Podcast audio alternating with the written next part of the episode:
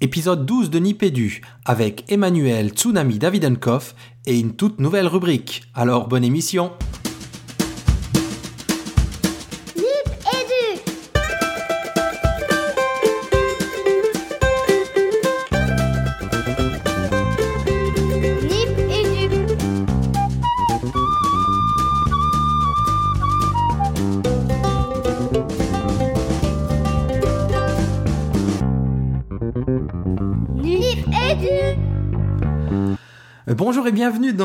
l'épisode 12 de Nipédu. Alors un Nipédu encore une fois avec un avec invité.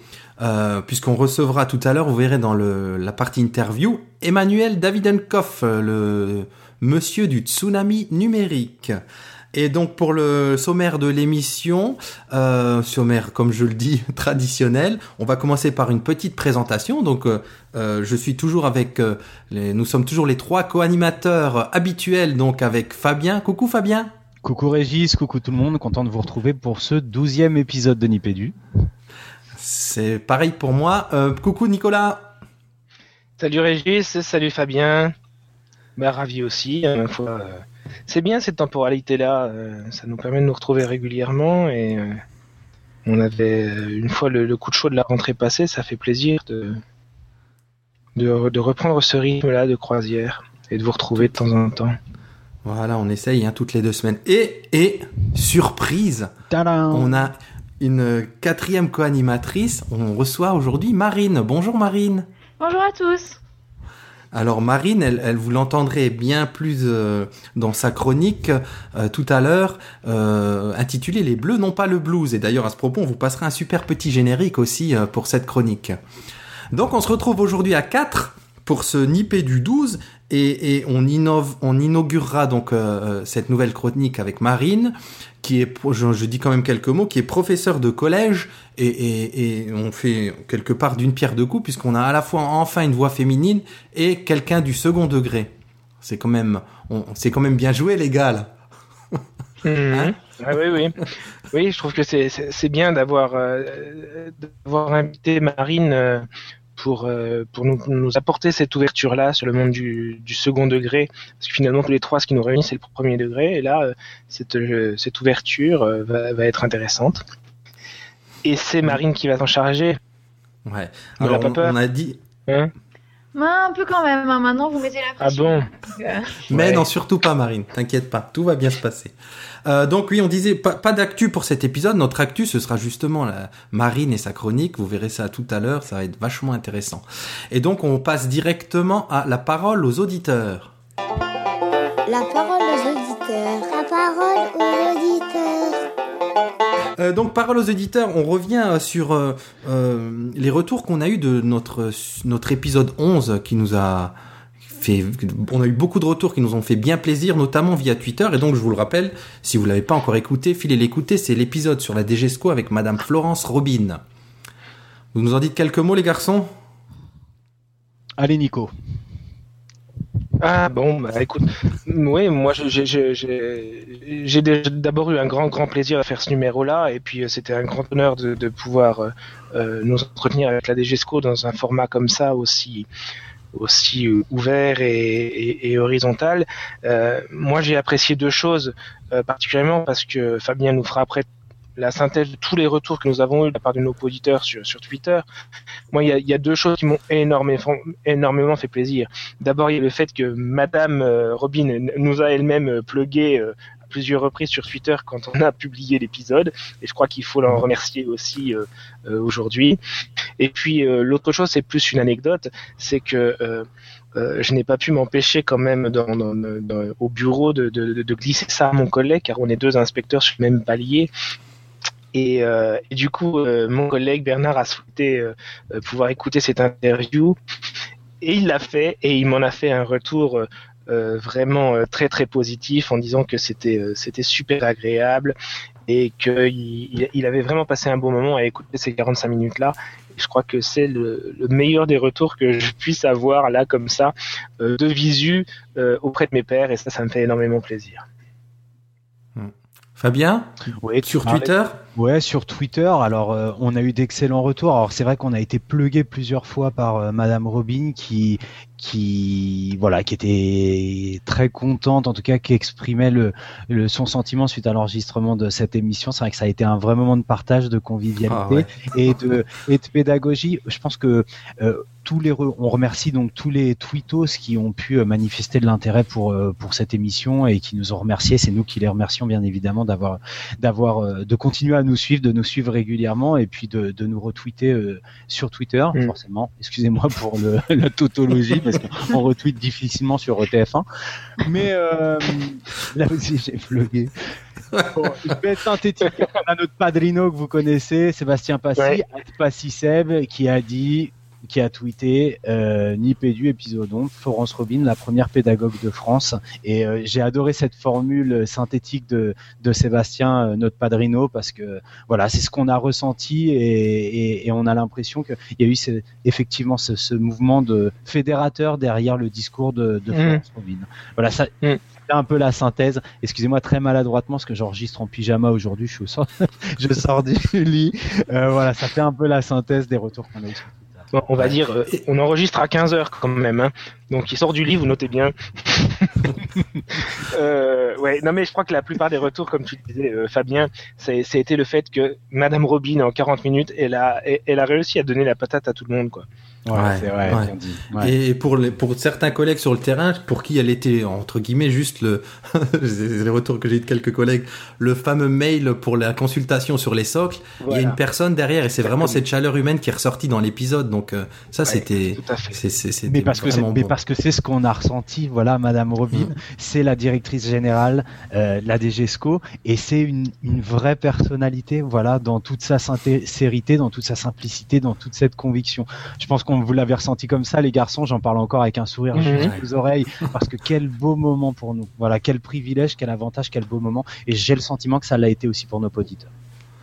Ouais. Vraiment super épisode.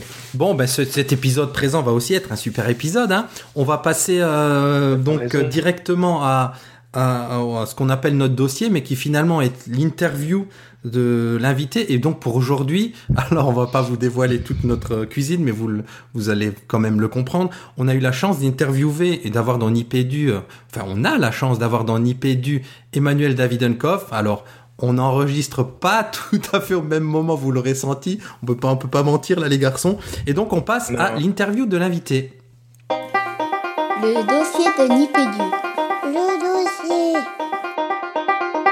Voilà, donc comme convenu, euh, comme ce qu'on vous disait en début d'émission, on a la chance de recevoir euh, comme invité principal de ce Nipédu 12, Monsieur Emmanuel Davidenkoff. Euh, bonjour, Monsieur Davidenkoff. Bonjour et bonjour à tous. Eh ben, on est, on est, on est vraiment ravis de vous recevoir, moi, tout comme mes camarades, n'est-ce pas, Fabien et Nicolas? Oui, ravi, absolument. Vous êtes là, Monsieur Davidenkoff? Je suis là et je suis également ravi. Tout le monde est ravi. Ouais, C'est génial. C'est un, un honneur, un privilège hein, de vous voir euh, recevoir aujourd'hui Oh, euh, Emmanuel arrêtez, Davidenkoff. Euh, moi, c'est vrai que ces derniers temps, j'ai passé beaucoup de temps avec vous, puisque euh, effectivement, on va beaucoup parler de votre livre dans cette première partie. Et en tout cas, c'est un réel plaisir de pouvoir euh, échanger euh, en direct, en tout cas directement avec vous euh, autour de autour de cet écrit-là. Voilà. Ah ouais. Plaisir partagé. Alors, euh, on va on va procéder à ce qu'on appelle les dossiers dans Nipédu, qui va consister en une interview en deux parties entrecoupées d'une récré. Et donc, c'est parti pour la première partie de, de l'interview, justement, qu'on a appelée Emmanuel Davidenkoff, agitateur numérique. Alors, Emmanuel Davidenkoff, euh, on va vous demander de vous présenter en, en quelques mots et de présenter votre parcours à nos auditeurs qui sont qui ne vous connaissent pas tous forcément. On a on a quelques parents par exemple dans nos auditeurs. Est-ce que vous pouvez vous présenter un petit peu? Ben, je suis journaliste depuis euh, pas loin de 25 ans et dès le début, je me suis spécialisé dans les questions d'éducation. J'ai travaillé à divers endroits. Euh, actuellement, je suis directeur de la rédaction de l'étudiant. Je fais une chronique tous les jours sur France Info depuis plus de 17 ans. Pendant longtemps, c'était une chronique sur l'éducation. Euh, désormais, c'est un jeu de culture générale. Ça reste éducatif. J'ai aussi une chronique sur les livres pour enfants tous les dimanches. Et puis, je fais des chroniques hebdomadaires pour l'éco républicain et l'Express qui sortent également euh, en ligne. Voilà, j'ai fait quelques bouquins, dont un euh, paru il y a quelques semaines et qui s'intitule Le tsunami numérique chez Stock. Eh ouais. Alors, je précise tout de suite à nos auditeurs qu'effectivement, on voit très bien que Monsieur David Enkoff, il est journaliste, parce qu'il nous reçoit euh, par vidéoconférence dans son bureau et on a l'impression d'être dans le bureau de, de Superman. C'est un truc tout en vert comme ça dans un dans un open space. Euh, Et j'adore, voilà, vous m'invitez tant que vous voulez. Non mais c'est vrai que voilà, on a vraiment l'impression d'être dans le bureau d'un journaliste quand on vous regarde là et qu'on voit euh, le, le fond. Vous voulez, vous Alors, voulez que je vous montre le. Non, ça, passera pas. Non, non, Pour- nos auditeurs. euh, Pour nos n'en auditeurs qui sont pas, pointus sur euh, l'univers des comics, bien sûr vous aurez rectifié, c'est Clark Kent qui a un bureau, hein, c'est pas Superman. Ouais, voilà. Euh, bah, j'en- j'en- j'enchaîne les garçons. Alors, on- comme on vous l'a dit, on est, on est, on est touché que vous prêtiez au jeu de Nipédu et on se demandait, mais, mais pourquoi avoir accepté notre invitation? Euh, D'abord parce que ça m'honore, euh, ensuite parce que j'ai fait ce livre pour ouvrir une conversation, notamment euh, avec l'enseignant, mais aussi avec les parents, avec les passionnés du numérique. Et puis en règle générale, je pense que c'est une conversation qui interroge l'ensemble euh, des citoyens. Et je pense qu'on est plus intelligent à plusieurs, voilà, dans, la vie. Donc euh, que cette conversation puisse avoir un retentissement grâce à Nipédu, j'en suis absolument ravi. J'espère que ça fera l'objet de voilà d'enrichissement, de commentaires, de critiques. euh, et euh, et c'est pour ça que j'ai fait ce bouquin. C'est pour ça que j'écris. Enfin, en règle générale, c'est pour ça que je suis journaliste d'ailleurs. C'est un Je vous laisse enchaîner les garçons. puisse, euh, puisse euh, vous répondre. Euh, le, Fabien, tu voulais poser une question ou Alors, on avait, on était euh, très intrigué ou en tout cas réellement interpellé par ce titre, hein, qui est un titre euh, choc, Emmanuel, le tsunami numérique. Comment vous est venue euh, l'idée de ce titre? Est-ce qu'il y a une origine particulière?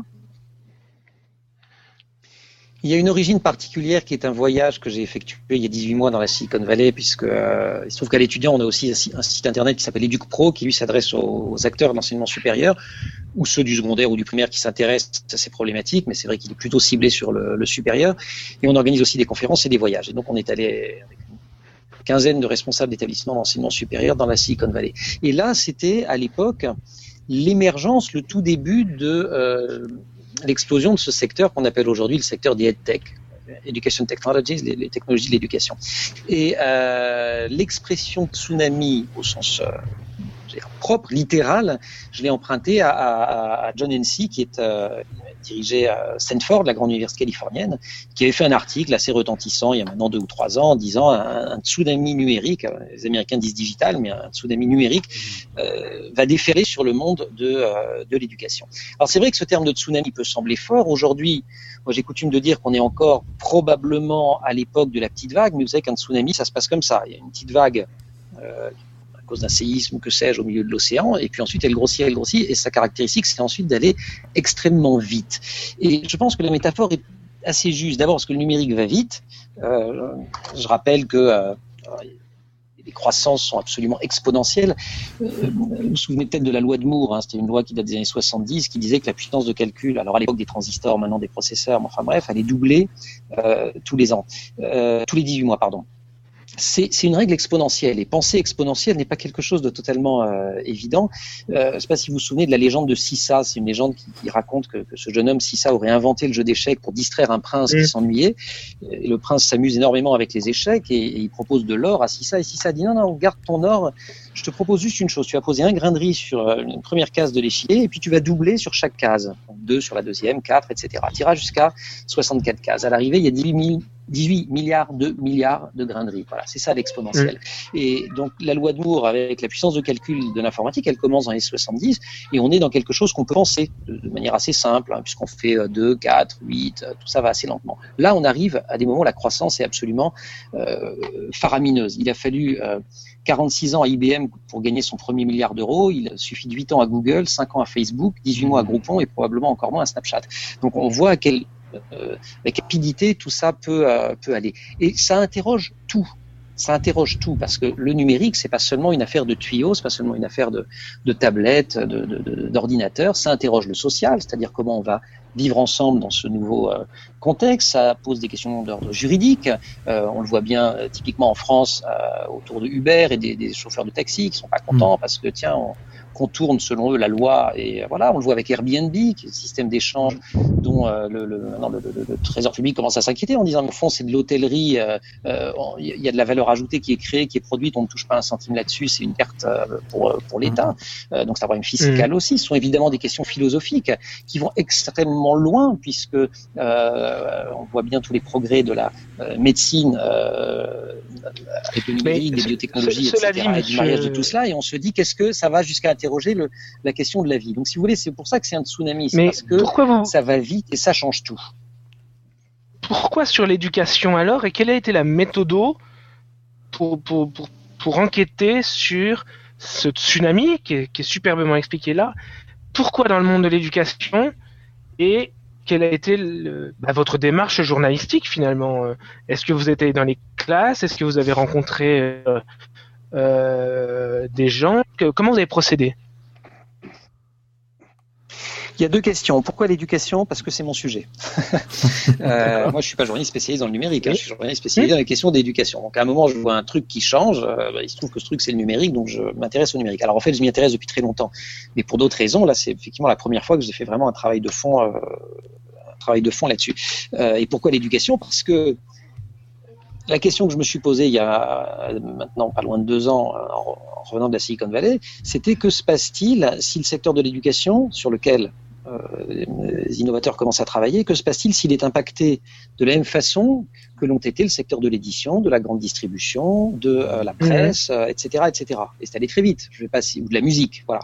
On, Mhm. on- on ne consomme pas et on ne vend pas euh, la- musique de la même façon aujourd'hui que euh, il y a ne serait-ce que cinq ans, et fortiori ans. Oui. On, on ne, Mhm. on ne consomme pas, on ne lit pas de la même façon aujourd'hui, etc. Je vais pas vous défiler tout ça, mais qu'est-ce qui se passe? Et Mhm. dans tous ces secteurs-là, il y a eu trois effets à peu près constants. Premièrement, montée euh, de l'utilisateur. Alors, vous pouvez l'appeler le consommateur si vous êtes dans le privé, vous pouvez l'appeler le, le- le citoyen euh, ou l'usager, en tout cas quand Mhm. vous êtes dans une euh, perspective de service public. Mais en tout cas, les gens s'expriment plus et on est bien obligé de les écouter et ils sont capables de faire émerger des choses à eux tout seuls. Il y a, il y a moins de d'intermédiaires, il y a moins de médiateurs. Donc ça, c'est le premier changement assez massif.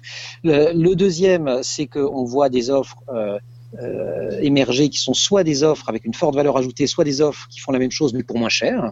Donc qu'est-ce qui se passe si on arrive à produire euh, des services éducatifs différents, moins chers Parallèle, Euh, Et puis il y a une troisième chose, c'est que ce sont plus. Ouais. euh, bah, euh, oui, euh, non mais il y a la question de, vous savez, le, euh, si vous prenez l'exemple de, de la plus célèbre librairie en ligne américaine, euh, vous ne Mhm. payez pas moins cher votre livre. Oui. Ils vous vendent exactement la même chose qu'un, et même un peu plus cher puisqu'on doit Mhm. payer un centime de plus euh, en France. Donc quelque part, c'est la fin d'un Ils vous le vendent- ils vous monopole. le vendent autrement.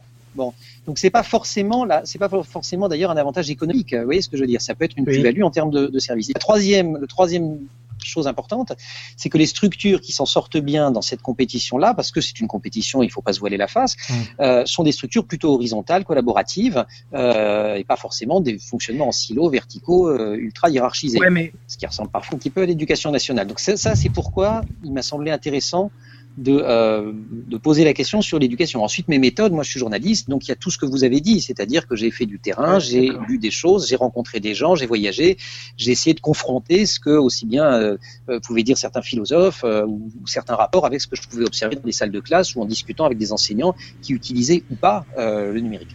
Mhm. Mais par rapport à ça, je veux dire, on- si on recule, euh, allez, on se met dans les années 70, il y avait aussi le tsunami télévisuel, par exemple. On aurait très bien pu parler euh, de ça, ou vous auriez même pu écrire, peut-être vous l'avez fait d'ailleurs, un livre qui aurait pu s'appeler le tsunami télévisuel, qui va aussi euh, créer une déferlante exponentielle sur euh, les médias télévisuels, etc. L'école, elle est peut-être un peu passée à côté de ça. D'ailleurs, vous en parlez un petit peu dans votre ouvrage. Maintenant, moi, je me dis aussi, quand on voit ce que la télé elle est devenue, euh, peut-être que justement, l'école, elle a aussi bien fait avec son iné- avec l'inertie qui est la sienne, de ne garder que le meilleur de la télé, c'est-à-dire euh, finalement la projection de documents euh, dans les classes. Vous, êtes, vous, Mhm. vous croyez moins à l'école que moi. Ah, Moi, je me dis l'inverse. Que Si l'école, elle avait appris aux jeunes à produire des images, euh, à construire un récit, si elles avaient amené à réfléchir, y compris sur la, des constructions qui sont des constructions euh, euh, faites pour capter l'auditeur, pour le garder, pour avoir, n'est-ce pas, du, euh, acheter du temps de cerveau disponible, comme disait euh, l'ancien PDG Mhm. de, de TF1, si elle avait fait tout ce travail de décodage, peut-être qu'on aurait une autre télé. Et alors, j'anticipe sur une question à Vous voyez ce que je veux parce dire que- On peut faire les deux. euh, le Moi, je vous interroge les sur, deux. Ça, c'est le oui, premier moi, je vous interroge deuxième, sur la place que- de la télé dans la l'école télé- vous, la vous télé, vous répondez l'avez pas en l'éducation aux permanence. médias. En fait, vous m'avez répondu Bah. sur l'éducation aux médias. Et c'est vrai que l'éducation Bah aux médias, c'est, aussi une des grandes questions de l'éducation aujourd'hui. Vous avez tout à fait raison. Fabien, qu'est-ce qui garantit que l'école va se saisir du meilleur du numérique? C'est quoi les garants de ça, à Rien. votre avis, Emmanuel? Rien. Nous, nous. Mais, mais sinon, absolument rien. Le numérique, ça peut être un truc terrible. Si vous avez envie d'accroître le caractère archi-sélectif, archi-compétitif que peut avoir notre système éducatif, euh, notamment euh, quand on arrive euh, au baccalauréat et après, vous pouvez faire des trucs abominables. Vous pouvez faire faire les. On, commence à faire passer maintenant les. On dématérialise les, les, épreuves de, de première année de médecine, qui sont effroyablement sélectives. On peut très bien mettre un, petit mouchard qui va dire, ben, un tel a répondu à la question numéro 23 en 12 secondes 4 douzièmes. Euh, euh, ben, quand même, il est nettement moins bon que celui qui a répondu en 10 secondes. On peut en faire un truc absolument terrifiant.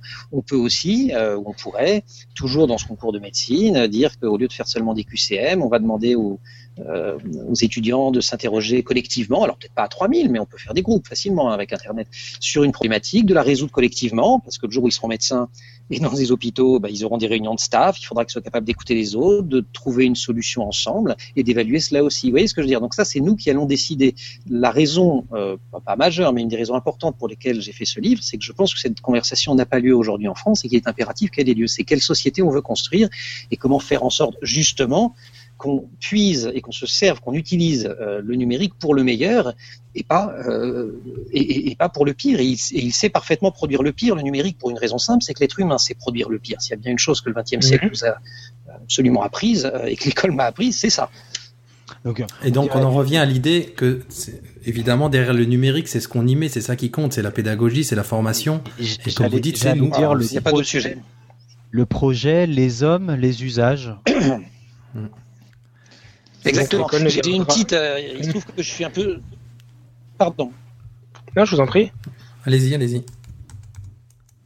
Non, je disais, je, je suis totalement d'accord. Il se trouve que je suis parfois un peu sollicité depuis que j'ai fait le bouquin. J'ai une petite conférence et à la, au début, je montre euh, la couverture, le tsunami numérique. Et à la fin de la conférence, euh, quelques dizaines de minutes après, je fais un fondu enchaîné et j'affiche à la place conversion pédagogique. Je dis voilà, bon, c'est Mhm. moins vendeur.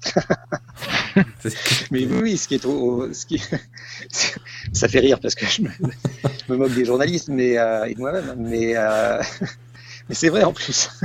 Ça aurait été moins vendeur, mais, c'est- mais c'est le sujet. C'est clair, totalement. Euh, Fabien, une question avant, une dernière question avant la récré? Ben, étant donné le timing, non, pourquoi ne pas sortir dès maintenant en récré? Alors, si ça va pour tout le monde, Monsieur David Onkoff, on sort en récré? Allez. Allez, c'est parti pour la récré. C'est la récré. C'est la récré. Euh, donc pour la récré, Monsieur David Enkoff, on, ben, on, on vous a demandé si vous aviez quelque chose de léger, de récréatif à, à, à présenter à nos auditeurs? Alors pour la récré, euh, moi j'ai une formation littéraire hein, et, et j'adore lire et je pense aussi qu'on apprend plein de choses euh, à travers les représentations et à travers les littératures.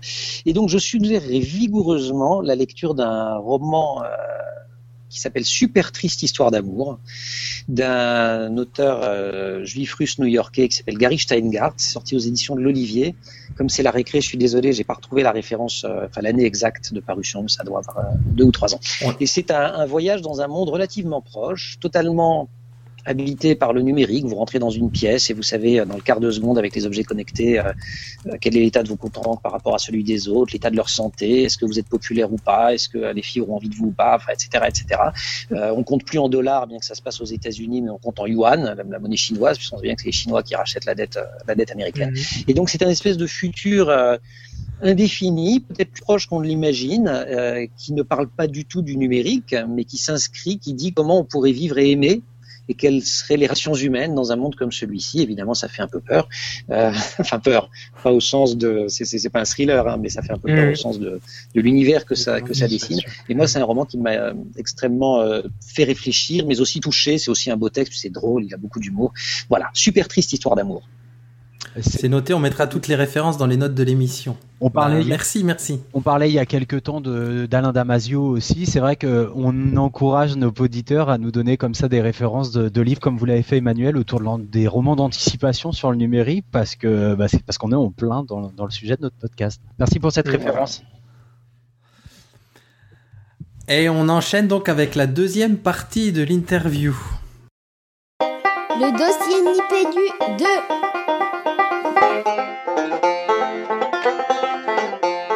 Alors, dans cette deuxième partie, on l'a appelé Après le tsunami.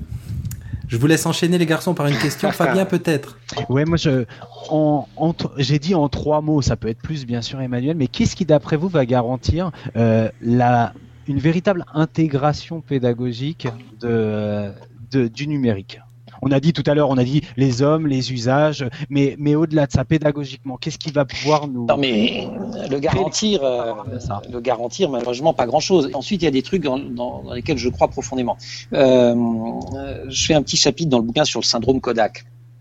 L'histoire de Kodak, on sait que Kodak a été une des plus grandes firmes euh, mondiales, elle a eu plus de 100 000 salariés à un moment, elle a déposé le bilan, elle a fini par survivre avec quelques milliers de salariés en changeant complètement de, de ses objectifs. Enfin, on peut quand même dire qu'ils se sont joyeusement plantés. Et on se moque beaucoup de Kodak en disant, ah là là, en 75, ils avaient été les premiers à déposer un brevet sur l'appareil photo numérique, portable donc, et ils n'ont pas été capables de comprendre que c'était une innovation de rupture, de la développer, et c'est pour ça qu'ils se sont fait dépasser, qu'ils sont morts. En fait, quand on regarde l'histoire, hein, Kodak n'a pas seulement raté l'appareil photo numérique, Kodak a également raté la photocopieuse, il l'avait inventé, le monsieur est parti chez Xerox, qui était ravi. Euh, ils ont également inventé le Polaroid, ils ont inventé absolument un tas de choses, euh, Kodak. Ils ont déposé 19 000 brevets. Ils sont nés en 1880, je m'en souviens toujours parce que c'est les, la période des lois Ferry sur l'école. Euh, nés en Mhm. 1880, 19 000 brevets. Donc, on peut être une organisation innovante, en tout cas avec des gens qui innovent à l'intérieur. Parce qu'à 19 000 brevets, mince, on peut pas dire qu'il n'y avait pas des gens qui innovaient là-dedans. Mhm. Simplement, à partir du moment où on refuse de changer sa façon de voir, alors là, on est dans le monde du travail, de, de- de l'entreprise, donc on appelle ça un business model.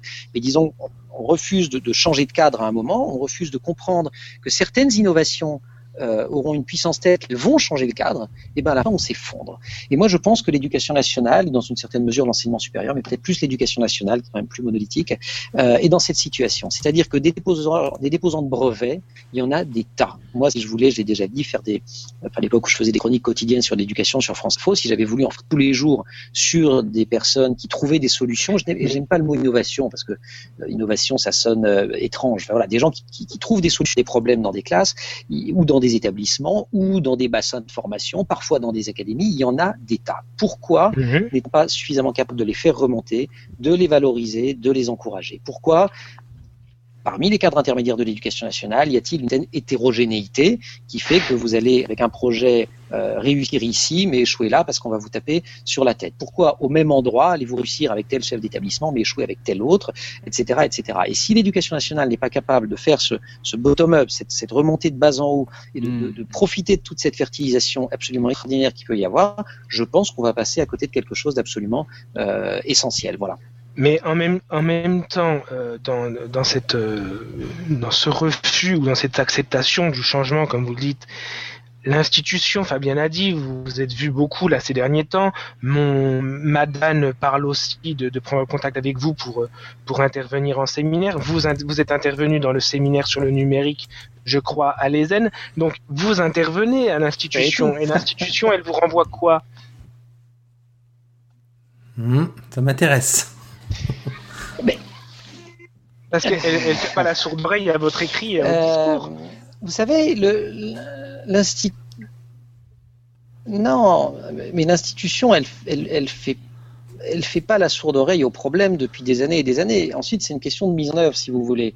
Euh, moi, parfois, je compare l'éducation. Vous savez, on- il y a eu cette métaphore euh, euh, terrible de- de- sur le sur le mammouth, qui donne Mhm. l'image finalement de quelque chose qui a une tête énorme et, euh, et puis un corps un peu euh, graisseux. D'ailleurs, on pourrait virer du monde, ça ferait pas de mal. Bon, euh, pour le coup, je préfère la métaphore qu'utilise Jean-Michel Blanquer dans son dernier bouquin, qui est celle du diplodocus. Bon, il y a une toute petite tête, c'est il y a un gros cerveau dedans, mais c'est une toute petite tête. C'est-à-dire qu'il y a très peu de gens pour gérer un énorme système. Et donc, Mhm. dans ce genre d'organisation, si vous n'avez pas des cadres intermédiaires euh, qui sont capables justement d'implémenter et d'organiser cette circulation de haut en bas et de bas en haut, je, moi je suis pas, un- je voudrais juste corriger une chose sur ce que j'ai dit. Quand je dis le bottom-up, moi je suis pour une éducation nationale, donc je peux, qui pense Oui, qu'il faut oui, bien qu'il y ait des dispositifs qui garantissent un accès. Bon, ok. Non, mais je précise quand même. Donc, ça veut bien dire qu'il faut aussi qu'il y ait du top-down. C'est-à-dire qu'à un moment donné, quand on considère que tel ou tel dispositif fonctionne, il faut aussi qu'à un moment, l'institution prenne des responsabilités, qu'elle dise, ok, ça, on voudrait euh, que ça se diffuse, donc il faut qu'on organise des formations, des encouragements, de l'accompagnement pour que ça se mette en œuvre. Donc, moi, je pense qu'il y a une question d'échelon intermédiaire Mhm. formation de, euh, de l'échelon euh, intermédiaire qui est absolument euh, fondamentale. Mais le préalable, à mon avis, c'est un préalable, c'est de, euh, je veux dire, l'éducation nationale, c'est un truc abstrait. La classe, c'est un truc concret. Et donc, je pense quand même qu'il faut vraiment, aujourd'hui, qu'on voilà, que ça puisse remonter de l'énergie et de ce qui se passe dans les salles de classe. Vous savez, j'ai- j'ai- enfin non, on peut pas savoir. J'ai- déjeuné hier avec une, une copine qui maintenant est journaliste, mais qui était enseignante pendant longtemps. Et alors je dis alors tu regrettes pas? Et elle me dit tu sais c'est terrible parce que par mon métier parfois je retourne dans des établissements scolaires. Quand je vais dans les classes, je regrette de l'avoir quitté. Quand je vais en salle des profs, je me dis Ouf voilà. Et je, je pense que Ouais. non mais bon. Et euh, c'est pas c'est pas pour dire un truc, c'est que il faudrait que la salle des profs elle aussi redevienne, et elle l'est dans certains établissements en plus, dans, dans, dans beaucoup, mais redevienne aussi un lieu où on parle pédagogie, où on parle de, de, de ce qu'on va faire collectivement pour les, pour les élèves euh, et, et qu'on mette en œuvre. Et il faut encourager ça, il faut aider. Enfin, dire, dans, une, euh, je sais pas, dans, dans une entreprise, vous attendez pas que les choses se fassent toutes seules. À un moment donné, vous parlez avec les gens, vous organisez tout cela. Il faut que l'institution organise euh, tout cela, voilà, qu'elle multiplie les points de rencontre, qu'elle montre aux enseignants. Vous savez, le- combien de fois, et, euh, euh, quand il y a quelque chose d'un peu différent qui débarque, et c'est vrai dans n'importe quelle structure humaine, et l'éducation nationale ne fait pas exception de ce point de vue-là, vous avez toujours des gens qui sont prêts au changement ou pour le changement, vous avez toujours des gens qui sont contre parce qu'ils sont contre, vous avez des gens qui regardent et qui se demandent tout simplement est-ce que ça va me permettre de mieux travailler? Voilà. Et il faut absolument qu'on puisse s'adresser à ces, à ces personnes-là qui sont extrêmement nombreuses à l'éducation nationale et que j'ai vu moi-même basculer à partir de, de, de- Je me souviens des classes à parcours artistique et culturel, pour prendre un exemple, hein, ça a 15 ans, euh, où au début j'ai entendu, notamment dans les écoles primaires, des réactions qui étaient assez euh, euh, négatives, et euh, un an après, deux ans après, quand les budgets sont partis et qu'on ne pouvait plus en faire, on dit ah mais non, en fait c'était bien, on a su s'en emparer, euh, euh, voilà, on n'avait pas vu ça au départ, et puis euh, etc. etc. Vous voyez ce que je veux dire? C'est Oui. Cette énergie-là, elle existe, il faut la catalyser, voilà, c'est tout. Et, et bon, si elle n'est pas catalysée par le système, on, on voit tout ça justement via les réseaux sociaux, hein, avec tous ces, ces, ces groupes d'enseignants qui, qui se concertent, qui travaillent, qui collaborent, euh, notamment sur Twitter, hein, évidemment. Euh, On a, on, a, on, a, on a une petite question euh, pour vous interpeller autour d'un- vous, vous en avez sûrement entendu parler, d'une petite application Photomat qui est capable de résoudre une équation en juste en la photographiant. Vous avez entendu parler de cette application? Dans mes joies, elle transforme ça en. Oui, non Voilà, elle, elle résout, euh, c'est une, une, une application, on prend une photo, une, une équation, elle est capable de la résoudre et même de donner quelques étapes intermédiaires. Et on se demandait, on se disait Ouais. justement que ça illustre bien les enjeux là, de l'inclusion du numérique. Et Mhm. quand l'école elle est dépossédée d'une partie de son savoir, de sa technique, elle doit intégrer ces nouveaux outils pour euh, pour construire les, les compétences des élèves. Vous en pensez quoi de de, de, de, de cette manière de procéder et comment on pourrait faire pour intégrer ça correctement Je n'ai pas été très clair dans ma question, je crois bien. Si, je crois que j'ai compris. Euh, Ah. À quoi ça sert de prendre des cours, des, des cours de langue quand on sait que Google Translate vous fera tout ça dans 5 ans en audio euh, directement, c'est ça? Par exemple, oui. Ouais. C'est un peu ça. Alors c'est que déjà dans Euh, les classes aujourd'hui, si on photographie son manuel, ça nous résout l'équation. Donc le prof de maths, il se sent complètement dépossédé. Et euh, peut-être que votre copine qui est dans la salle de prof, quand elle passe dans les salles de prof, c'est ce qu'elle entend d'ailleurs. Euh, euh, D'abord, la. Vous, vous me mettez plein de questions en une, hein, vous êtes rusé quand même. Ah, en même Euh, temps, vous êtes un journaliste. Ouais. Ouais, mais justement, nous, on nous dit qu'il faut poser une question à la fois parce qu'on est un peu bête. Finalement, Euh, pour nous, pour, nous cette, euh, cette application-là, elle, non, non. elle symbolisait finalement l'ambiguïté ou les enjeux de ce tsunami finalement. Soit, soit on se fait submerger par ces applications et on ferme la classe, on se dit Non, mais pas de téléphone portable, vous ne photographiez pas vos manuels et vous apprenez à l'ancienne à résoudre des équations, ou alors on s'ouvre à ce monde-là et, et, et on l'intègre et on essaye de construire de l'intelligence à partir de la technique que nous apportent les machines. voilà. Bon, d'abord, quand même, cette application, il a fallu un être humain pour la concevoir jusqu'à nouvel ordre. Oui, je, je pense, au moins un. Au moins. Donc ça veut dire quand même que ça continue à valoir la peine d'apprendre aux, élèves comment on, forme des équations, comment on les résout euh, et comment on invente des systèmes qui, le cas échéant, permettent de les résoudre automatiquement. Non, je franchement, enfin sur l'exemple que vous prenez, pour moi, il est même que la calculette. Euh, j'ai pas de souvenir, mais je, je, peut-être que j'ai pas fait attention, qu'au moment où on a commencé à servir des calculatrices et à les laisser entrer, euh, quiconque ait pensé qu'il fallait arrêter d'apprendre les opérations de base, voire des opérations un petit peu compliquées dans les dans les écoles. Simplement pour pour résoudre certains types de, il y a deux choses, il faut distinguer. Distinguer la technique et ce qu'elle permet de résoudre. Euh, vous avez effectivement des machines aujourd'hui qui vous aident à résoudre des problèmes considérables euh, grâce à des algorithmes. Ce serait enfin j'allais dire ce serait ballot de s'en priver. Euh, je pense que personne ne songe à, à s'en priver. En revanche, je pense qu'il appartient euh, à ceux qui font les programmes d'élaborer aujourd'hui des progressions et des, et des, référentiels et des contenus qui euh, permettent aux élèves à la fois de comprendre comment tout cela fonctionne et d'être capable ensuite de, de, de, le produire. Et puis on rajoute une étape qui est, ben voilà, puisque c'est facile maintenant de l'utiliser, est-ce que on peut pas apprendre à résoudre d'autres problèmes en, euh, euh, vous, vous n'existez plus là. Allô C'est pas grave, on vous entend, l'image a juste disparu. D'accord. On vous écoute. Bon, bon, bon, bon, bon, moi je vous vois plus, je ne sais pas pourquoi. Nous ah bah voilà, vous revenez. Ils veulent que je recommande Hangout, je vais pas le faire. Euh... Non, non. donc, euh, donc voilà, je pense pas qu'il faut oser les choses de la même façon que euh, parce que l'exemple que je prenais sur Google Translate, qui effectivement commence à produire des résultats, je trouve assez intéressants euh, sur du texte. Il suffit de matcher ça avec un, un, système de vocalisation et vous pourrez avoir et vous passer des interprètes de conférences. Sauf que il, il, va falloir quand même quelques années avant que la machine saisisse, d'abord qu'elle prenne le second degré, est assez nulle pour ça. Même si, euh, mmh. quand vous savez, si vous avez essayé de parler avec votre téléphone déjà, avec Siri par exemple. Mmh, oui. C'est assez, oui, oui. c'est assez étonnant. C'est assez étonnant. Oui. Parfois, il, il, parfois, il comprend même le second degré. Voilà. Enfin, il donne l'impression de le comprendre. Mais en vrai, je pense qu'il ne comprend pas. Euh, il y a tout un substrat culturel, il y a des questions de contexte, il y a le ton qu'on utilise. Alors, les travaillent là-dessus, hein, les, les, les, les, professionnels de l'intelligence artificielle. Donc, un jour, peut-être qu'ils résoudront ces problèmes. Ils sont encore loin de les avoir euh, résolus. Et puis, euh, voilà, là encore, ce qui est au cœur de l'apprentissage des langues, c'est aussi la notion de communication. C'est de pouvoir échanger avec d'autres, pas d'échanger avec des machines. On va pas tous se balader dans des pays étrangers avec euh, système automatique, mmh. à un moment, on aura aussi envie, besoin, enfin, l'être humain est un animal social tout de même. Et, euh, mmh. et tout ça va rester. Moi, j'aime pas opposer le, voilà, dire il faut fermer les téléphones portables. Non, je pense au contraire qu'il faut apprendre à les utiliser. Je suis euh, aujourd'hui, enfin, je, sais que certains enseignants le font et, je regrette que ça ne se fasse pas de manière courante. Aujourd'hui, les enfants, quand ils se saisissent d'un d'un smartphone, euh, ils, ils, travaillent, enfin il y a de l'écriture automatique, enfin de l'écriture automatique. On leur propose, euh, correction, propose ouais. des orthographes. Je pense que de leur apprendre à résoudre le problème et à dire ça c'est bon, ça c'est pas bon, etc., etc. C'est une nouvelle façon d'écrire et c'est aussi fondamental de les doter de cette compétence-là que de faire de la dictée classique telle que euh, telle qu'on la faisait. Je trouve que c'est même voilà, c'était pas plus bête qu'un exercice à trous. Je pense même que c'est un petit peu plus intelligent et, et, et en tout mmh. cas ça sert plus. Euh, en voilà, tout cas. Je, je pense qu'il faut intégrer tout ça à l'école. Et si l'école ne le fait pas, on va se retrouver dans une situation où les familles qui sont les plus informées, les plus éduquées, celles qui peuvent donner cette éducation-là aux enfants, y compris les familles qui auront euh, qui sauront dire oui. aux enfants non, on là on éteint la tablette, là on éteint l'iPhone, on va aller faire autre chose.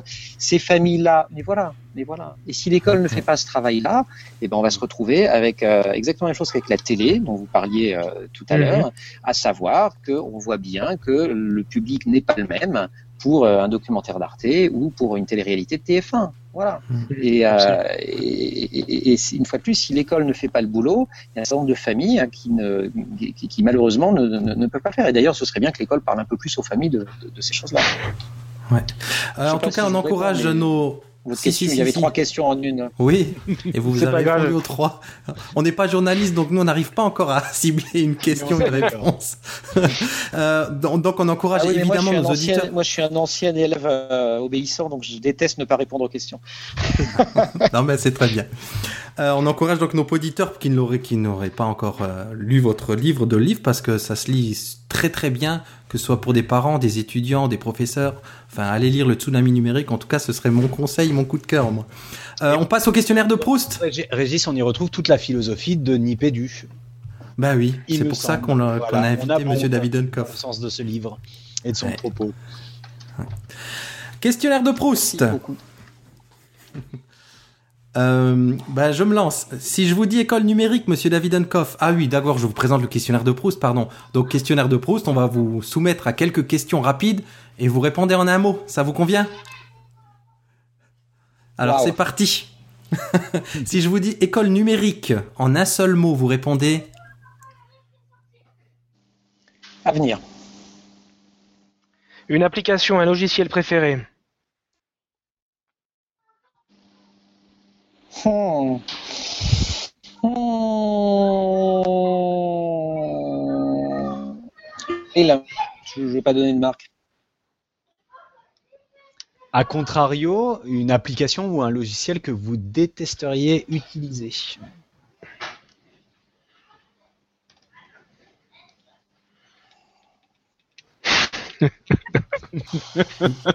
Vous savez, il y a des logiciels qu'on est obligé d'utiliser pour son travail, par exemple, mais qu'on déteste en, en vérité. Qu'on n'aime pas trop, quoi. Euh, Excel.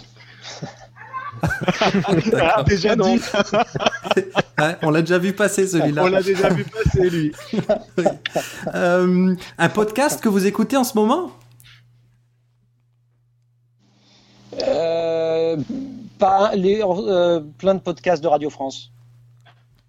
Radio Un album, un album, une musique, un spectacle, un événement culturel du moment. Vous nous avez parlé d'un livre tout à l'heure. Euh...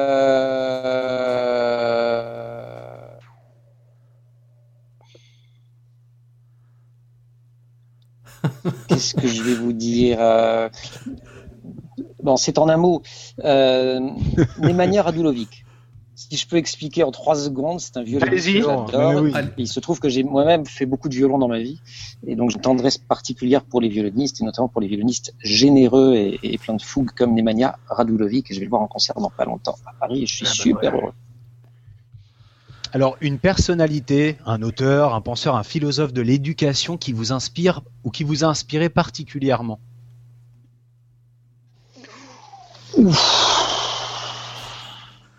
Alors là, vous êtes vache. Euh, Ça peut être un, un acteur du monde éducatif, hein, au-delà d'être un penseur euh, ou un auteur. Vous pouvez dire Régis, par exemple. Oui, c'est ça, oui, bien sûr. Mipédu, bien sûr. Cela. Alors, quelle qualité indispensable Non, était euh, Non, non, non, non, non. Si je vous réponds sur un livre, non, Ah. je vous réponds sur un livre. Oui, Je vais vous répondre sur un livre qui n'est pas un livre de philo de l'éducation ou quoi que ce soit, mais, mais qui, qui m'a beaucoup, euh, Mhm. enfin que j'ai beaucoup aimé, qui s'appelle Le jour où mon père s'est tu, et qui était un livre de Virginie Lart, Mhm. la fille de, de son père, l'établi euh, dans les années 68. Mhm. Voilà. Je trouve que c'est un livre qui, qui dit plein de belles choses sur l'éducation, même si c'est pas un livre sur l'éducation. Non, et puis Retour à Reims de Didier Ribot. Voilà. Sur l'éducation. Parfait. la qualité indispensable pour les journalistes.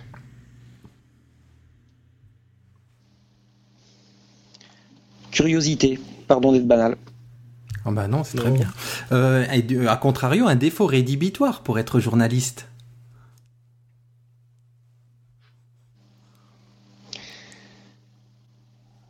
Croire qu'on sait. Ah. Et du coup, si vous n'étiez pas journaliste, Emmanuel, que seriez-vous? Auriez-vous été Qu'auriez-vous été Qu'auriez-vous été Je sais pas. Ah bah, on a bon. aussi souvent, donc, on a euh, aussi souvent journaliste, donc réponse, je sais pas. Ouais. Je sais pas quoi vous Alors, dire. la, la der- Je sais pas quoi vous dire. la dernière question, vous vous, dire. vous nous avez dit que vous revenez, vous nous avez dit que vous revenez de la Silicon Valley la semaine dernière, là. On a envie de vous dire, quelle est l'anecdote qui vous a marqué au cours de ces, ces jours-là? Et puis, euh, qu'est-ce que vous vous êtes ramené comme souvenir de la Silicon Valley? Euh, la casquette de Berkeley et, et des jeans. Voilà, classe. Euh, non, ce qui me frappe le plus là-bas, euh, c'est deux choses. La première, euh, elle a trait au tsunami euh, et, et à l'esprit d'entreprise. C'est que, euh, notamment les Français qui vivent là-bas, vous le diront tous, c'est plus facile de monter une boîte en France que dans la Silicon Valley. Et oui. Y compris de Mhm. trouver les premiers 500 000 euros ou son premier million. Par contre, pour trouver les 10 ou les 50 millions qui viennent après, au bout de 2-3 ans, et dont on a besoin pour euh, exploser rapidement et, et se développer d'un coup et, et établir un marché, ceux-là, vous les trouvez là-bas, vous les trouvez pas en France. Euh, et c'est lié à mon deuxième point qui me frappe à chaque fois que j'y vais, puisque je suis retourné, euh, et puis bon, c'était pareil d'ailleurs, mais à Boston, MIT, Harvard, mais, mais c'est plus fort dans la Silicon Valley, euh, c'est qu'ils y croient. Voilà, ils, ils sont, c'en est ridicule à chaque fois qu'ils vous présentent un projet, que ce soit dans une université, une entreprise, une start-up, ils vous disent ce projet euh, va permettre de rendre le monde meilleur. Bon, Euh, c'en est énervant parce qu'ils le disent tous. Voilà. Et Mhm. puis nous sommes, ch- chacun vous dit également qu'il est unique et qu'il est en train d'inventer quelque chose. Mais euh, ils ont une. Cette forme de confiance, peut-être un peu folle, mais qui est absolument, euh, qui, qui leur donne une énergie absolument extraordinaire, l'énergie de tenter. Et ça, c'est le produit d'une éducation, et c'est là où je boucle avec la thématique générale, c'est le produit d'une éducation qui ne dramatise pas l'échec. Et c'est aussi le produit d'une culture qui a une façon de, qui a un storytelling extraordinaire autour de la thématique de la rédemption. Vous avez ça dans tout le cinéma américain, dans tout euh, un pan de la littérature euh, américaine. La transmission de la rédemption, c'est pas grave, euh, tomber deux fois, se relever trois, etc., etc. Mais cette idée, alors ils ajoutent toujours qu'ils ont la culture de, de l'échec, c'est pas un problème, mais il faut quand même pas trop se planter, ils précisent à la fin. Euh, mais voilà, c'est pas grave, l'important c'est d'essayer, test and learn, euh, et on progresse comme ça. Voilà. Et je pense que si euh, l'éducation française pouvait euh, donner cette confiance-là et, et ce goût-là de, d'entreprendre, et quand je dis entreprendre, je parle pas de créer des entreprises, de tout simplement de faire des choses ou de faire un peu différemment, de chercher des solutions en se disant je vais améliorer la vie euh, des gens. Et si on, on pouvait donner ça aux élèves, mais aussi à tous les personnels, et pas seulement enseignants de l'éducation nationale, on ferait un grand pas et il ne manquerait plus grand-chose pour avoir euh, voilà, une société aussi optimiste et aussi dynamique que ce morceau-là des États-Unis. Et je précise bien que euh, la Silicon Valley, c'est 150 km, ça ne résume pas l'Amérique. D'ailleurs, il y a une majorité d'Asiatiques, d'Européens, de tout ce que vous voulez, pas forcément d'Américains dans la Silicon Valley. C'est vraiment un, un écosystème très très à part. Mais voilà, la confiance, le fait d'y croire, le fait de se dire qu'on a un projet pour demain et que ce projet peut rendre la vie meilleure. Ça, ça me frappe toujours énormément. C'est un peu énervant parfois, mais il faut avouer que ça donne une belle énergie. C'est assez contagieux, hein, en fait, euh, quand, euh, quand on entend ce Totalement. positivisme, même qui peut être énervant, mais c'est contagieux. ouais. Euh, ben on arrive à la Ouais, dernière partie de l'émission qui s'appelle donc le coup de cœur, coup de gueule ou inspiration. Donc là aussi, Monsieur David Dankoff, euh, invité d'honneur, à vous de nous proposer si vous avez une citation, un livre, une personne, une référence, quelque chose d'inspirant, ou bien, à contrario, évidemment, un, un coup de gueule.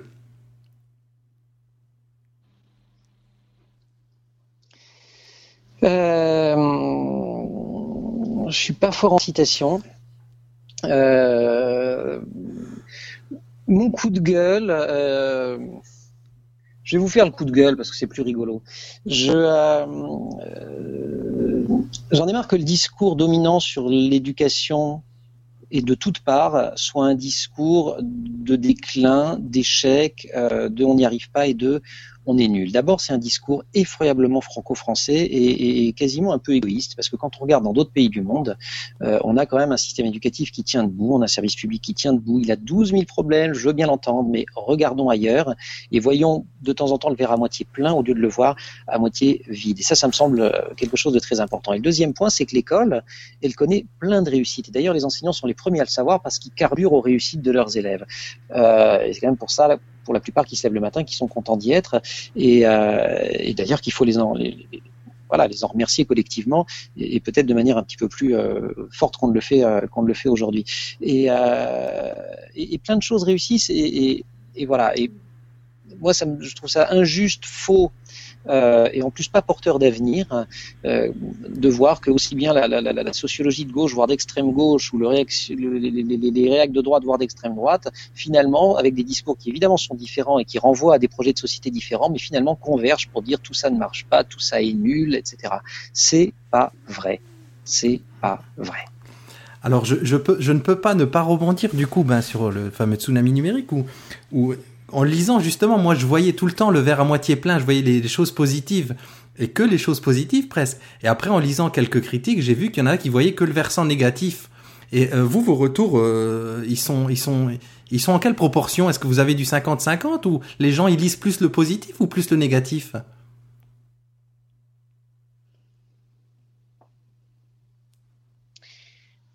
Écoutez, ceux qui, ceux qui voient plutôt le, le négatif, euh, curieusement, ils me proposent pas de venir les rencontrer, de parler avec eux ou de faire des conférences. D'ailleurs, généralement, ils n'ont pas lu le livre euh, ou ils l'ont en entier. Donc, je ne saurais même pas vous répondre. Mais je vois circuler. Là, j'ai fait un papier un peu distancié sur les MOOC euh, dans l'Express euh, et, et sur un site qui trouve que tout ce que j'écris est évidemment absolument euh, abominable, scandaleux et, et que je suis un fourrier du libéralisme, qui dit Ah, Davienkoff met de l'eau dans son vin sur les MOOC. Je pense qu'à la page 22 du livre, je dis que les MOOC sont à l'innovation euh, numérique ce que euh, Pong est à World of Warcraft en jeu vidéo, c'est-à-dire une sorte d'antiquité. ouais. Donc, si vous voulez, ça fait belle lurette que j'ai pris mes distances par rapport au MOOC, c'est écrit. Donc, voilà, vous voyez ce que je veux dire. Euh, je pense qu'un certain nombre de personnes ont des positions qui sont des positions idéologiques avant tout. Je respecte, je- pas de problème avec ça, très bien. Qui prétendent pas. euh, ce qui m'énerve, c'est quand ils me font dire des trucs que je dis pas. Voilà, J'ai- j'aime. Voilà. D'autres attaquent sur des idées, sur. euh, voilà, on peut tout à fait. Je suis démocrate, hein, donc je veux dire, voilà, Hmm. pas d'accord avec ce que je raconte, avec ce que je préconise, très bien, débattons-en. Je je- j'aime pas qu'on m'attribue des idées qui ne sont pas forcément les miennes. Mais voilà, mais les- j'ai ces réactions-là effectivement, mais j'ai aussi, je trouve, beaucoup de réactions qui sont plutôt des réactions de curiosité, voire d'enthousiasme, euh, et qui me font extrêmement plaisir, parce que euh, voilà, parce que ce bouquin, je l'ai aussi fait avec de l'énergie, parce que j'ai des emplois du temps qui sont bien chargés, j'ai un peu pris sur mes vacances pour le faire, donc on est toujours content de se dire qu'il y a des, gens à qui on arrive à communiquer cette énergie, cet optimisme, et euh, si c'est une petite pierre à, à apporter à, l'édifice, à la fois ça me suffit largement euh, et j'en suis très heureux. Bah moi c'était mon cas, hein, je vous le dis maintenant les yeux dans les yeux, j'ai envie de dire, mais c'est en lisant le bouquin que bah, vous disiez bien ce que vous dites autour de votre discours, c'est qu'il y a des forces vives et avec tous les collègues de Twitter là à qui on monte les projets, on se sentait, on sentait que ça, ça, ça, ça nous parlait à nous et ça parlait de nous, donc de ces forces vives et des idées qui partent aussi de la base. Voilà. Et comme vous le disiez, voilà, Voilà. on, est, on va de bas en haut et de haut en bas. Ouais. Eh ben écoutez, Voilà. grand merci à vous, grand merci à vous, c'était un à vous. vrai plaisir de vous avoir dans Nipédu, ça nous fait un super épisode de 12. Euh, Mm. Fabien Magnifique. Euh, Nico, pardon Non, ouais, on enchaîne, on enchaîne les invités de prestige et c'est euh, c'est une jolie séquence dans dans Nipédu. Merci beaucoup, euh, Monsieur Monsieur Davidenkoff. Je crois que euh, Mais cette non, année, si si la dame de mon académie euh, arrive à, à aller au bout de son projet, nous aurons l'occasion de nous croiser de visu et je ne manquerai pas de venir me rappeler à vous. Voilà. Merci encore de nous avoir consacré. Avec grand plaisir. ce- C'est quelle ce académie temps-là cet après-midi Nancy Metz. D'accord. Super. Bonne euh, soirée à tous. Voilà. Merci. Au revoir. Eh ben vous aussi, merci. Bien, donc on remercie euh, Monsieur Davidenkoff pour cette euh, interview passionnante et on va tout de suite passer à la suite avec la, notre nouvelle chronique. Vous aurez la chance d'entendre Marine pour Les Bleus n'ont pas le blues. Alors, euh, euh, on a encore une fois euh, l'honneur d'avoir un superbe jingle préparé par Nico Guitare. On va vous le passer en entier là parce qu'on l'a trouvé vraiment excellent ce jingle, le, blues du prof, et on en croquera un morceau pour avoir juste un jingle un peu plus court dans les prochains. On vous laisse écouter le blues de Nico Guitare, le blues de Nipédu, pardon. J'ai le blues du blue.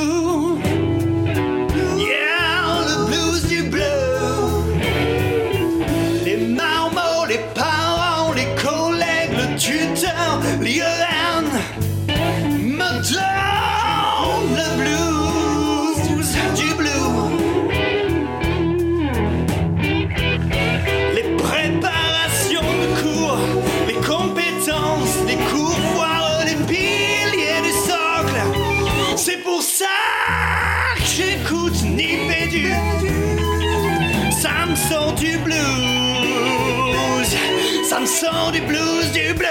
Et donc pour cette première chronique euh, des Bleus n'ont pas le blues, on reçoit Marine Poyard qui est professeure euh, de mathématiques en collège et qui va nous expliquer tout ça par elle-même. Coucou Marine Bonjour à tous. Alors, bah, comme tu viens de le dire, euh, moi je m'appelle Marine Poyard. Donc, je suis désolée. Professeure de mathématiques euh, dans un petit collège de l'Oise. Donc, euh, je dis petit collège parce qu'on est euh, 450 élèves, une trentaine de profs. L'an dernier, j'étais dans un collège où on était plus, euh, 900 élèves et euh, le double au niveau des profs. Donc là, je suis dans une petite équipe, donc ça se passe pas trop mal depuis septembre. Parce que je suis Et nouvelle quoi comme arrivante, classe? Euh. Donc euh, cette année, j'ai des 5, 5e, 4e, 3e. C'est des classes que tu avais déjà l'an dernier? Donc l'an dernier, j'avais un cinquième, quatrième. Donc cette année, Oui, en donc ça plus, te change euh, pas qui a trop, rajouté c'est pas mal, c'est bien.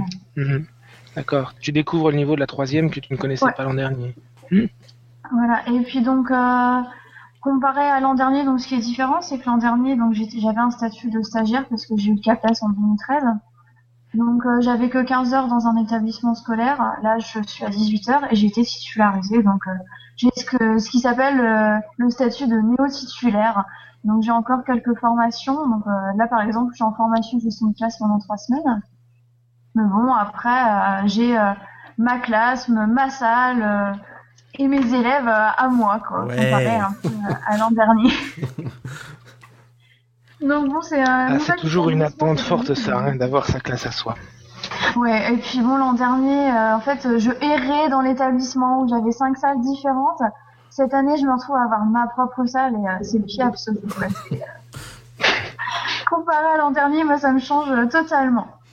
Donc en plus, euh, ce qui change par rapport à l'an dernier, c'est que là, je sais euh, par avance que je vais rester dans cet établissement-là. Parce que bon, j'ai eu, la- j'ai eu la chance d'avoir un poste fixe et pas d'avoir un statut de TZR. Donc euh, les TZR, c'est des titulaires Oui, sur oui. de remplacement. Donc voilà, après, euh, donc dans cet euh, nouvel établissement, donc j'ai su que j'étais là-bas euh, au mois de juin. J'ai eu la chance de rencontrer tout de suite euh, l'équipe euh, de mathématiques. Donc on est quatre profs. Et il y a également donc un néo-titulaire avec moi. On s'était rencontrés en formation euh, en août 2013, donc c'est très sympathique parce qu'on est tous les deux euh, à vouloir essayer de faire euh, plus de numérique dans cet établissement scolaire. Donc on découvre un peu au fur et à mesure tout ce qui est à notre disposition. Donc par exemple là, c'est on a découvert un TBI dans l'établissement et ce qui est pour nous extraordinaire. Bon, on a eu un, un petit peu un, un coup de blues en découvrant qu'il n'était pas calibré. Ah. Là, c'est euh, plus des soucis techniques qu'on va devoir un peu euh, régler. Donc pour ces soucis techniques, de toute façon, euh, on a le conseil général, parce que quand, en étant au collège, c'est le conseil général qui s'occupe de l'informatique. Et donc on va un peu essayer de mettre tout ça en place avec mon collègue. On a également de possibilités euh, de travailler sur les tablettes numériques, parce que dans mon établissement, euh, enfin, dans l'Oise, en fait, le conseil général offre des tablettes aux élèves de 6e. Moi, sur ma classe de 5e, tous mes élèves ont une tablette. Après, parfois, bon, on a encore des soucis techniques avec des élèves qui ont des tablettes qui ne fonctionnent plus ou qui ne tiennent pas la charge. Donc là, euh, je vais faire un premier test dans les 15 jours qui arrivent, donc euh, je pourrai vous en parler plus amplement de, de tout ça. Et après, ben voilà. On va voir un peu comment ça se passe au niveau du numérique. Euh, J'ai déjà testé la salle informatique euh, plusieurs fois. Et la semaine dernière, j'ai eu un petit souci d'ailleurs euh, sur le logiciel que je voulais utiliser. Je voulais utiliser GeoGebra. Et je me suis retrouvée à faire, à avoir préparé tout un TP informatique sur GeoGebra avec la mauvaise version. Donc Ah. quand je suis ne pouvait pas faire dommage. Mais bon, les élèves ont été euh, super. Ah, les élèves ont dû être déçus. Bah en fait on a réussi. On ne sait pas comment à télécharger la nouvelle version sur tous les ordinateurs. Ce qui est exceptionnel, Ah bah que tout fonctionne. Et euh, les élèves ont pu faire leur séance et ils étaient contents, même s'il y a eu ce petit bug. euh, ils m'ont quand même remercié d'avoir fait l'effort de les annoncer à l'info parce que euh, il y a peu de profs finalement qui osent y aller de peur d'avoir Mhm. ces soucis informatiques. Donc euh, on va essayer de faire changer ça euh, à tous les nouveaux arrivants. En fait c'est- les envoyer un peu plus en salle informatique. hein. Et, et mais t'as- vous avez l'air bien équipé quand même, c'est bien ça. et- Bah, en fait, euh, dans les collèges, maintenant, bah, on a la chance d'être dans l'Oise, et l'Oise, c'est quand même un département, il faut le dire, euh, est assez riche. hein. Donc, euh, nous, je sais qu'on a un ordinateur dans chaque salle, un vidéoprojecteur également dans chaque salle.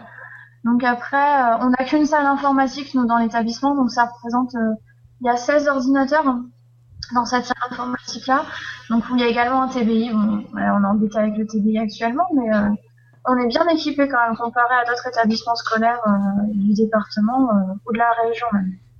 Oui, parce que ce qu'il faut savoir, et là je parle sous le couvert de, de, de Nico, bien sûr, c'est que en termes de, de déploiement et d'équipement, euh, dans le secondaire, il y a un paramètre qui simplifie vraiment le- l'équipement des établissements, c'est que c'est géré par une seule collectivité territoriale ici, qui est euh, le Conseil général. Donc en l'occurrence, le Conseil général de l'Oise pour Marine.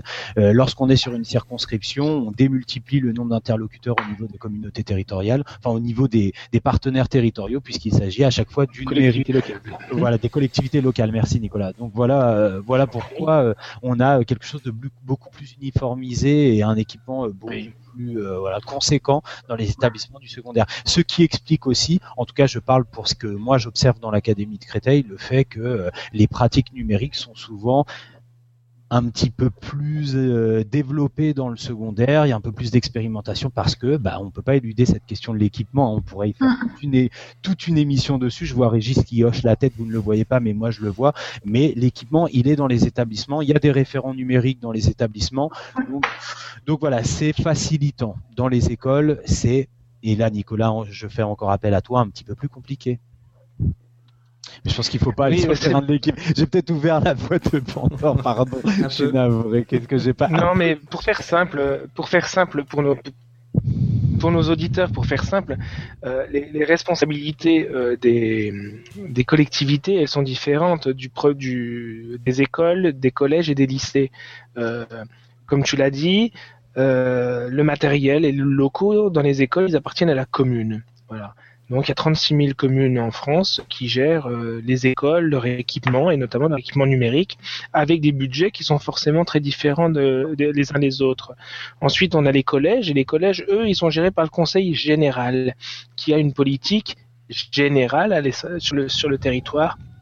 Et puis après, il y a les lycées. Et les lycées, c'est même plus le conseil général, puisque c'est le conseil régional, cette fois-ci, qui, qui, qui, qui gère les lieux et les équipements.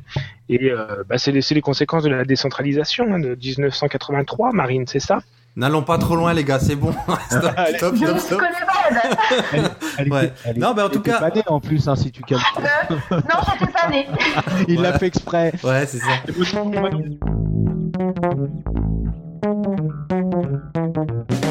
Et là qui va là? Inspecteur du Et là ça va pas Ouh, ouh.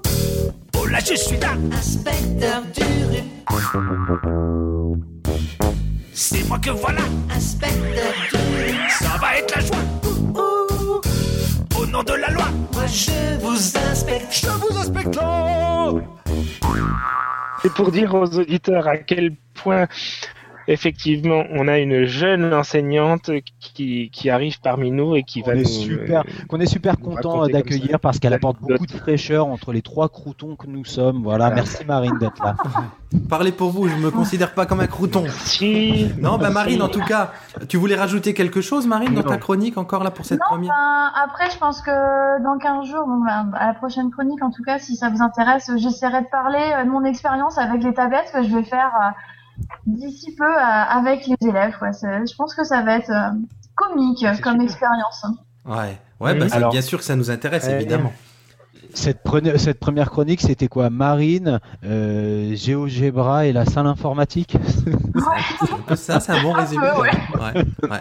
Eh ben, on est content de t'avoir donc pour ces chroniques et tu, tu vas nous raconter un petit peu au fur et à mesure de ton année euh, bah, ce que tu auras envie de nous raconter autour du numérique ou de, ou de tes expériences de jeune prof. Et je pense Oui, que ça parlera à beaucoup de monde euh, dans nos auditeurs. Oui, même après, si les Oui, auditeurs ont des questions euh, spécifiques au niveau du collège, bon, euh, je dis pas que je pourrais répondre à tout, mais il n'y a pas de souci. euh, on peut essayer de faire quelque chose. Voilà, on a un membre de, de collège maintenant dans l'IPDU, c'est génial. Bon, ben donc grand merci et on passe, euh, on passe à la suite. Et donc la suite, c'est la fin de l'émission, On tout simplement, si je me trompe pas. Ça y est. Euh, Ben donc on va, on va, on va commencer bah, par Marine pour qu'elle puisse nous dire où, où on peut te retrouver, Marine, sur euh, sur Internet. Donc, euh, j'ai un compte Twitter. Euh, tu pourras mettre le lien euh, si tu veux. Ouais. Je, je sais même plus comment je m'appelle sur Twitter. Marine prof, Marine, prof. prof, prof. Voilà, vous savez mieux que moi. Ouais, c'est le genre de truc que j'oublie rapidement. Donc, euh, voilà. Donc Non, vous pouvez me retrouver Bah oui. sur Twitter. euh, Fabien, où c'est qu'on te retrouve? Euh, à part chez moi, vous pouvez me retrouver sur l'internet, effectivement, comme dirait Cyprien, donc euh, @carabas77 Ça marche. sur Twitter. Ouais, for- forcément. Euh, Nico? Pinterest, Tumblr et voilà. et WordPress. Ouais. Et WordPress. Nico, Nico? Oui, bah moi sur Twitter, euh, Nick Duru. Hein, arrobas Nick Duru, et puis, euh, puis voilà, ça suffit normalement pour. euh, voilà. Ouais, oui. je, je, je lis beaucoup de choses sur Twitter, je tweete un peu moins en ce moment, mais c'est parce que j'ai beaucoup de travail euh, par ailleurs. Euh, ce qui ne veut pas dire que ceux qui tweetent beaucoup n'ont pas de travail par ailleurs, mais ils sont sans doute mieux organisés que moi. Voilà. Oh, il est bon. Qu'est-ce qu'il est bon? C'est pas croyable les pirouettes qu'il peut faire. Euh, donc oui, vous pouvez nous retrouver. Moi, vous me trouvez aussi sur euh, sur euh, sur sur Twitter prof des prof des écoles. Puis vous retrouvez surtout Nipédu sur le site sur- du réseau Nipcast. Je l'ai pas dit tiens dans cette émission. Je l'ai peut-être sauté même depuis deux émissions là. On fait toujours Ah, évidemment partie de, de, de- du réseau de nos camarades. Plus que jamais. plus que jamais même ouais, de Nipcast donc vous retrouvez si vous tapez Nipcast ou Nipedu vous retrouverez facilement le site vous nous retrouvez aussi sur euh, bah, sur Twitter arrobas Nipedu euh, et dans toutes les bonnes crè- crèmeries de podcasts sur iTunes partout d'ailleurs ce qui me fait dire euh, n'hésitez pas à nous mettre des commentaires euh, sur iTunes euh, notamment ou ce qui reste quand même une des plateformes principales pour trouver des podcasts ça nous fera un petit peu remonter euh, dans les dans la dans la vie remonter notre visibilité et je m'arrête là parce que là, vous le vous les voyez pas, mais il y a, il- c'est du délire complet. Ils font n'importe quoi là avec les en vidéo. Et donc on vous dit euh, à dans deux semaines. Salut Marine. Salut à tous. au Salut les gars. Salut à tous, les gars. gardez Salut Marine. Nip et du.